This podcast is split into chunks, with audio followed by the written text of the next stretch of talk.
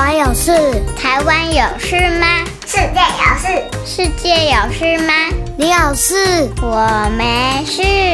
一起来听听看，想想看，小新闻动动脑。电扶梯将加速，请紧握扶手，站稳踏阶。亲爱的小朋友们，我是崔斯坦叔叔。刚刚这个提醒你觉得很耳熟吗？想想看，在哪里也会听到这个提醒的广播呢？没错，就是捷运站。如果你和崔斯坦叔叔一样，也常常搭乘捷运，应该对这些提醒都不陌生吧？为了安全，每次在进出捷运站搭乘电扶梯时，这几句广播都持续不断地放送，为的就是要请大家注意。再注意，今天的新闻和捷运有关哦，就让我们一起来收听小新闻，动动脑，看看到底发生什么事。电扶梯失速倒退噜，好可怕哦！三月十一日，在台北市捷运新埔站发生了一起电扶梯的意外事件，一座向上升的自动电扶梯。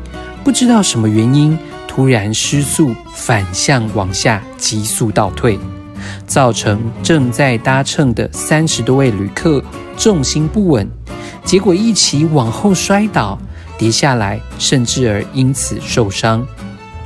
意外发生后，台北捷运公司对外表示说明，这起意外造成的原因是因为手扶梯刹车系统回路异常。北捷公司除了对于受伤的旅客持续的关心慰问，也马上和维修人员督导厂商紧急抢修，更要求厂商应该找出刹车系统回路异常的原因，并进行全面的改善，才能确保日后民众在使用电扶梯可以安全无虑。你知道吗？其实这座电扶梯在意外发生的前几天才刚完成保养，也通过了审核，可以正常使用。没想到竟然几天后就发生了这样可怕的意外。这也提醒我们，不管在任何的场所当中，都需要时时留意自身的安全。或许小朋友们会想说，这样的意外应该不太会发生吧？发生的频率可能也不会太高，但是你知道吗？根据二零二一年的统计，在台北捷运里共有三百三十七件旅客受伤的事件，而且其中有将近一半的意外都和电梯或者手扶梯有关。有的是旅客踩空，有的是重心不稳，或者因为带着大型的行李，行李过重而导致受伤。所以，在捷运站的电扶梯安全，其实真的是我们要特别留心注意的。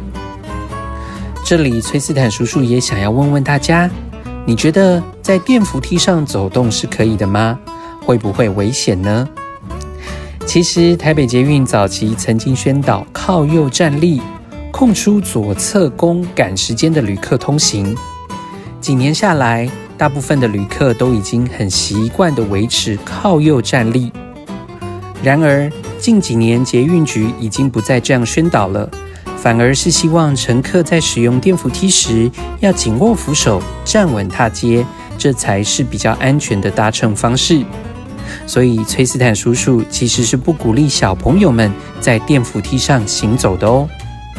而针对像是孕妇、老人、残障者、推婴儿车以及携带行李的旅客，台北捷运公司也特别呼吁，以上的族群应该要搭乘电梯，而不是搭乘手扶梯，以免造成自身的危险。设置电扶梯原意是希望可以带给旅客便利性，但如果造成更多的伤害或者是意外，就不值得喽。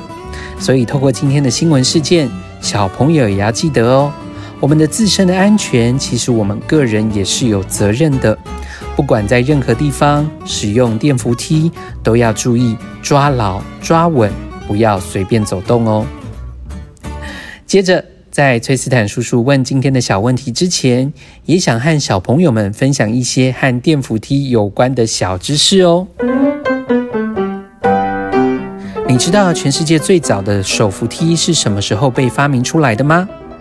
早在西元一八九七年，美国人杰斯雷诺在美国纽约康尼岛的游乐场建成了一条使用斜板行走、类似是电扶梯的机动游戏。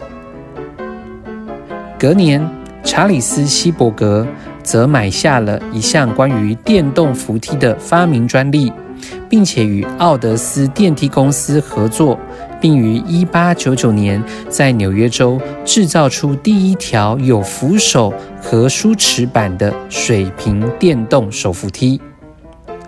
早期的电动手扶梯一般是用木头制造而成的，但后来为了安全的考量，改良使用金属。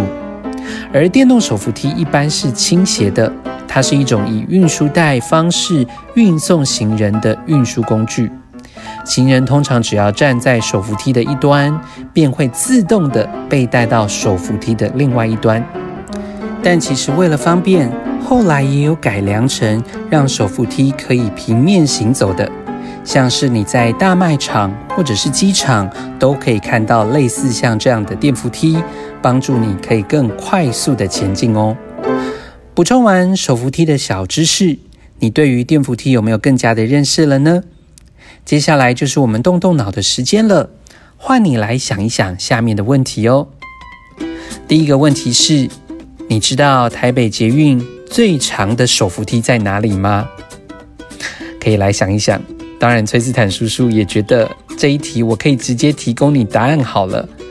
我想孩子们如果居住在台北，可能都搭乘过这一座电扶梯哦。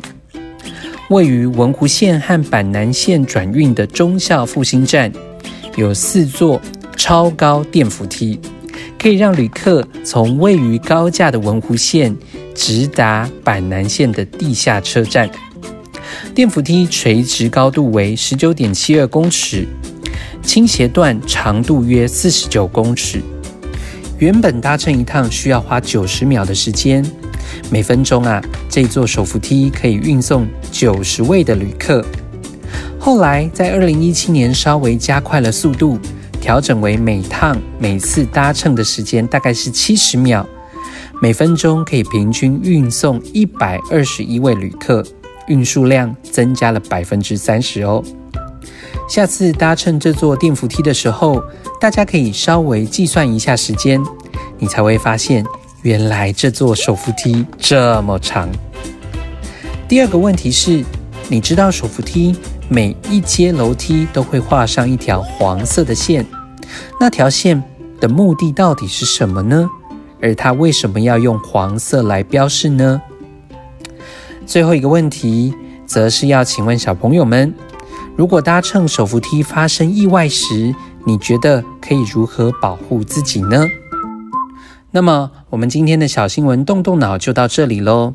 这周的动动脑小问题，鼓励小朋友们可以和爸爸妈妈一起讨论，也可以到我们的脸书社团“小新闻动动脑”上面去一探究竟哦。